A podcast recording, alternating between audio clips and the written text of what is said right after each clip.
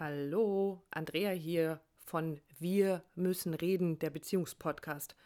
Ich habe heute eine sehr, sehr persönliche Folge für dich. Aber ich möchte das unbedingt mit dir teilen, in der Hoffnung, dass du daraus für dich, für deine Beziehungen, auch für deine Beziehung zu dir selbst ein bisschen was mitnehmen kannst.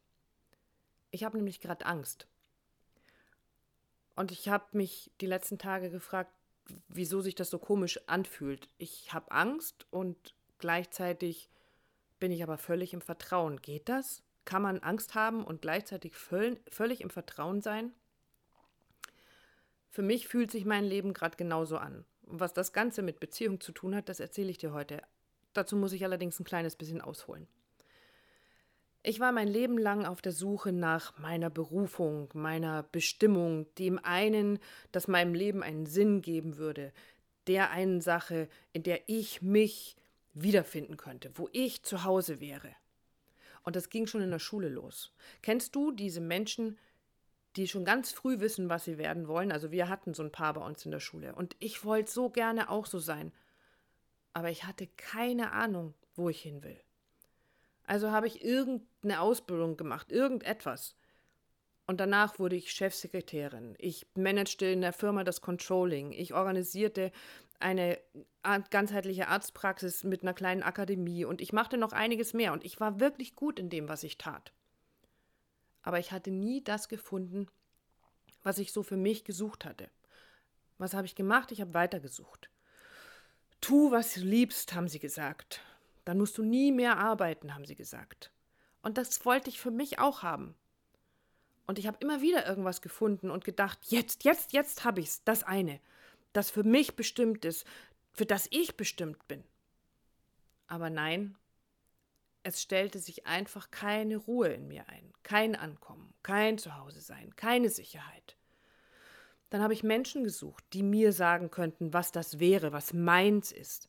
Menschen, von denen ich dachte, dass sie mehr wissen als ich, mehr sehen, mehr spüren, mehr erkennen als ich, weil sie ja den Blick von außen haben. Und dabei habe ich einen ganz, ganz, ganz, ganz grandiosen Fehler gemacht. Ich habe ihnen geglaubt. Ich habe ihnen allen geglaubt. Schon verrückt eigentlich. Ich musste über 50 Jahre alt werden, um zu erkennen, dass genau das der Fehler war. Sie alle haben es mit Sicherheit nicht böse gemeint, sondern immer nur gut mit mir, aber eben durch ihre Brille. Sie sagten mir, was ihrer Meinung nach mein Ich ausmachen sollte. Aber sie sagten nicht dazu, dass das ihre Meinung war. Und natürlich nicht, denn sie wussten ja gar nicht, dass das so war. Es waren all ihre Projektionen. Sie haben ihre Schablone über mich gelegt und irgendwann war ich dann wieder der Meinung, dass irgendwas mit mir nicht stimmt, weil ich das nicht sein konnte, was sie mir erzählt hatten. Zwischendurch tauchten dann mal Menschen auf, die was anderes getan haben. Eine ganz liebe Freundin sagte irgendwann mal zu mir, ich wäre bis unters Dach voll mit Gaben. Aber das habe wiederum ich nicht verstanden, weil das war ja nicht klar und deutlich für mich. Es war also eine ewige Suche, auf der ich immer nur mehr das Gefühl hatte, so nicht richtig zu sein ich habe schon irgendwann mal geschnallt, dass ich ein sogenannter Scanner bin, jemand, der viel begabt ist, viele Interessen, viele Projekte, viele Ideen. Und damit hatte ich mich sogar angefreundet, also meinen Frieden damit geschlossen. Aber trotzdem hörte ganz, ganz tief in mir irgendwas nicht auf, mich zu pieksen. Ich verglich mich mit anderen und den sozialen Medien sei Dank schnitt dabei meistens ziemlich beschissen ab. Und kennst du das? Dann kommt jemand zu dir und sagt dir, du sollst loslassen. Na klasse, loslassen. Was denn bitteschön noch? Ich bin 51 Jahre alt und ich habe wahrscheinlich schon so viel losgelassen. Ich habe Menschen losgelassen, ich habe Träume losgelassen, ich habe Ideen gelassen, losgelassen, aber na gut, bitteschön, lasse ich halt los. Hm, ich wusste nicht, wie viele unterschiedliche Arten von Loslassen es geben kann. Ähm, Leck mich am Arsch war eine davon. Wenn mich keiner will, dann will ich auch keinen mehr. Du merkst vielleicht, ich war doch ziemlich wütend. Aber dieses Mal ist irgendwas passiert, das anders war. und das ich überhaupt gar nicht so genau in Worte fassen kann. Ich probiere es einfach mal. Ich beschreibe dir hier einfach nur das Bild, was ich gesehen habe. Es sah aus, als ob ich vor mir ein riesengroßes Seidentuch schweben sah. Und dieses Mal bekam ich einen klitzekleinen Zipfel von diesem Tuch zu fassen. In dem Moment, in dem ich diesen kleinen Zipfel in der Hand hatte, veränderte sich meine Bewegung.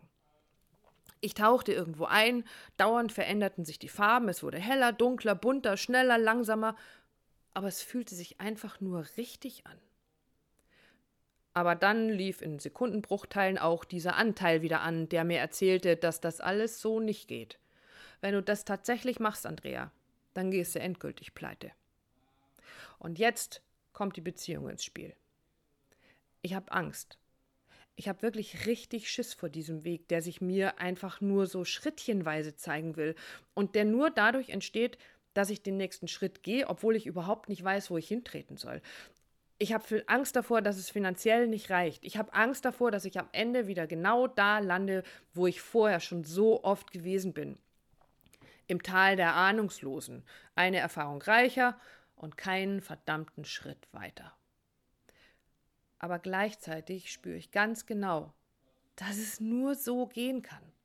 Dass ich genau da durchgehen muss, durch dieses Etwas, das ich nicht verstehe, das ich nicht greifen kann, das ich noch überhaupt nicht sehen kann. Wenn ich durch diese Angst gehe und nur dann, dann wartet auf der anderen Seite das Glück. Ein bisschen wie Goldschürfen kommt mir da gerade in den Sinn. Hm, okay. Und dann ist da dieser eine Mensch an meiner Seite, der ganz sicher genügend Geschichten erlebt hat, die ihn zu Projektionen verleiten würden, der selbst nicht den rosaroten, leichten Wolkenweg gegangen ist oder noch geht, aber der, glaube ich, zumindest wirklich verstanden hat oder verstanden hat, was es bedeutet, wirklich zu lieben. Der einfach nur da ist, der mir zuhört und mir dann einfach sagt, dass wir alles tun werden, von dem ich meine, dass es nötig ist. Wenn du meinst, du musst studieren gehen, dann finden wir einen Weg. Wenn du das Gefühl hast, dass wir auswandern sollten, dann finden wir einen Weg. Und es wird sich sortieren, weil wir es gemeinsam tun werden. Und Leute, nein, wir schwimmen nicht im Geld und können einfach damit spielen. Ganz im Gegenteil. Verstehst du, was ich erzählen will? Ich habe so einen Schiss vor diesem Weg, den ich gehen soll, ihn aber nicht richtig sehen kann. Gleichzeitig kann ich aber hundertprozentig vertrauen, dass ich ihn gehen kann und dass ich ihn gehen darf. Weil da Dietmar ist, der mir vertraut und der mir Sicherheit gibt. Und ich weiß, das ist ein Riesengeschenk. Und er geht auch seinen Weg und weiß, dass er dafür meine hundertprozentige Unterstützung hat. Wir haben in den letzten Podcasts davon gesprochen, was Liebe ist. Und Unterstützung, hundertprozentige Unterstützung gehört sowas von dazu. Weil du nämlich so Liebe in ihrer reinsten Form spüren kannst.